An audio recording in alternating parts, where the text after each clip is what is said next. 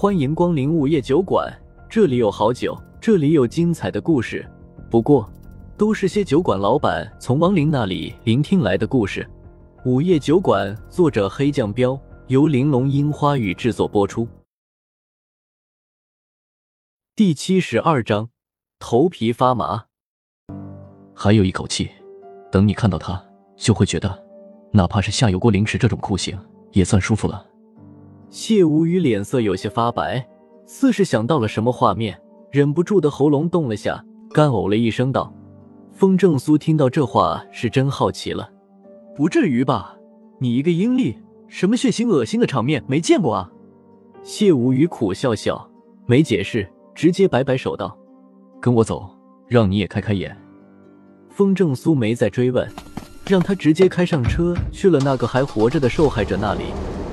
约莫半个小时后，谢无虞就带着风正苏来到了一个偏僻的老小区内。下了车后，谢无虞指着墙壁上的拆字道。这里快拆迁了，所以小区里几乎没什么人住。受害者被关在家里，直到现在还没被外人发现。你确定他还活着？风正苏皱着眉头问。谢无虞肯定的回道：“嗯，再活半个月也没问题。”说着，他就上了其中一栋楼，然后来到了顶楼的房门前，直接打开了房门。房门刚一打开，风正苏就闻到了一股浓烈的血腥味儿。走进房间一看，不由得愣住了。房间里有一个人被绳子捆在了一把木椅上，准确来说，他已经是半个人了。绳子捆得并不紧，只不过是起了固定他身体的作用。因为他的双腿和双臂已经不在身上了，已经成了白骨的四肢，就随意的丢在旁边。虽然只是半个人，但依稀可以看得出来，这人是个男子。只是他仅剩下的半个人。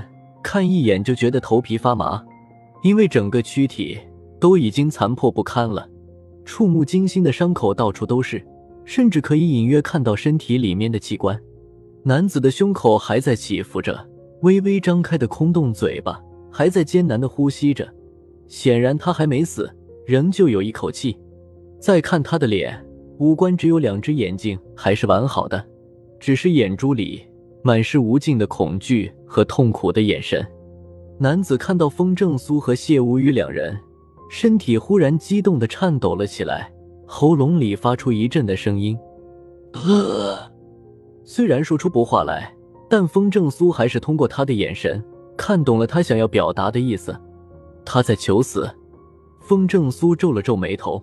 男子的模样虽然很血腥恐怖，活脱就是个活着，但是。更让人头皮发麻的，并不是他这种残缺的身体，而是他椅子下面和面前桌上的东西。他坐的木椅下面被挖了一个洞，在下面放了一个散发着恶臭的桶。木椅明显是那种古代大户人家的马桶，作用不言而喻。风正苏下意识地捂住了鼻子，目光转向桌子上，桌上有一台落满灰尘的电脑，一部手机和一把沾满血迹的水果刀。还有一个小型的绞肉机，绞肉机似乎不久前刚刚用过，里面还有一把勺子和一些肉渣。绞肉机的容器壁内粘着几片碎指甲和一些毛发，所以里面绞过什么肉不言而喻。谢无鱼干呕了下，开口道：“行凶者是用他自己的肉喂养他自己，所以他现在还能活着。”风正苏忍不住的瞳孔一缩。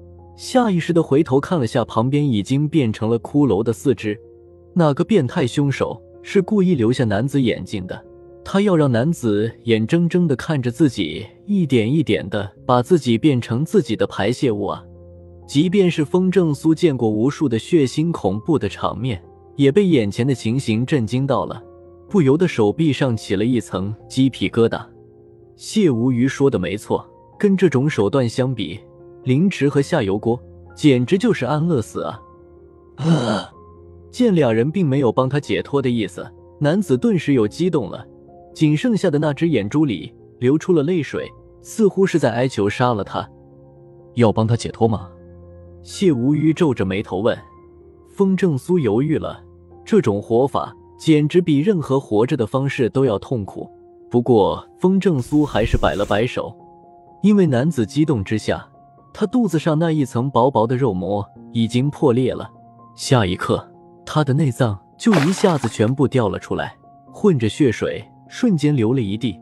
与此同时，男子的生机也在几秒钟内迅速流失，眨眼间他就没了气息。风正苏摊摊手道：“现在不用我们动手了。”哎，这也太惨了。谢无鱼叹了一口气道。风正苏见他心情复杂，连忙道：“有果必有因，或许这个家伙并不值得我们同情。”嗯，也是。要是这家伙是个罪大恶极的人，折磨他也活该。嗯。谢无虞想了想，指着男子的尸体道：“话刚说完，忽然一愣，当下接着道：‘不对啊，人死了，亡灵怎么没出现？’”风正苏眼睛微微一凝，道：“因为……”在他死的那一刹那，灵魂也一同魂飞魄散了。死灵咒，谢无虞顿时眉头一皱，道：“风正苏点点头，是的，凶手是一点活路都没给他留，连超生下地狱的机会都没给他。看来那个变态凶手并不是普通人。”谢无虞若有所思的道。风正苏嗯了一声：“嗯，而且能施展死灵咒，说明他的实力。”也在天级以上，难怪前面那四个死者的亡灵都没有去酒馆，看来他们也都是中了死灵咒。那我们现在怎么办？谢无虞表情有些凝重的问。风正苏道：“还是先搞清楚死者为什么会被那个变态凶手盯上吧。”可是他没有变成亡灵，我们怎么查？谢无虞为难的问。风正苏指了指桌上的电脑和手机，或许答案在这里吧。电脑一直通着电，是待机的状态。说着，风正苏就按了下键盘，电脑从待机中运行了起来，屏幕亮起，显示出了页面。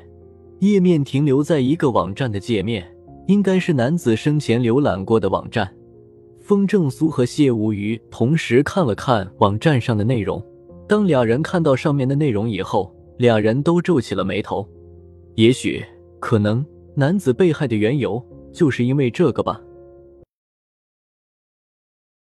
又到了酒馆打烊时间，下期的故事更精彩，欢迎再次光临本酒馆听故事。